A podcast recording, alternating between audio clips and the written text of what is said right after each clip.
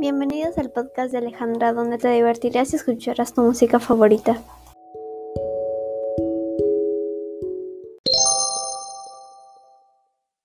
Los viandantes y el cuervo.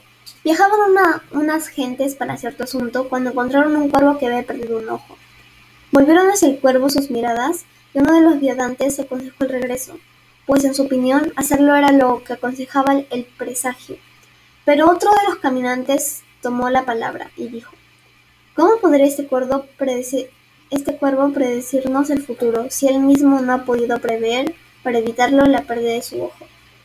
La enseñanza es, quien no puede cuidar de sí mismo, menos indicado está para aconsejar al prójimo.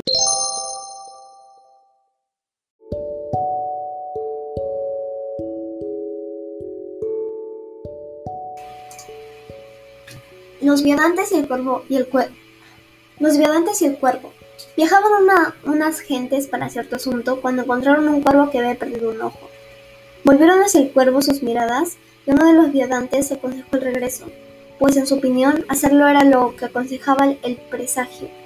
Pero otro de los caminantes tomó la palabra y dijo, ¿Cómo podría este este cuervo predecirnos el futuro si él mismo no ha podido prever, para evitarlo, la pérdida de su ojo? La enseñanza es, quien no puede cuidar de sí mismo, menos indicado está para aconsejar al prójimo.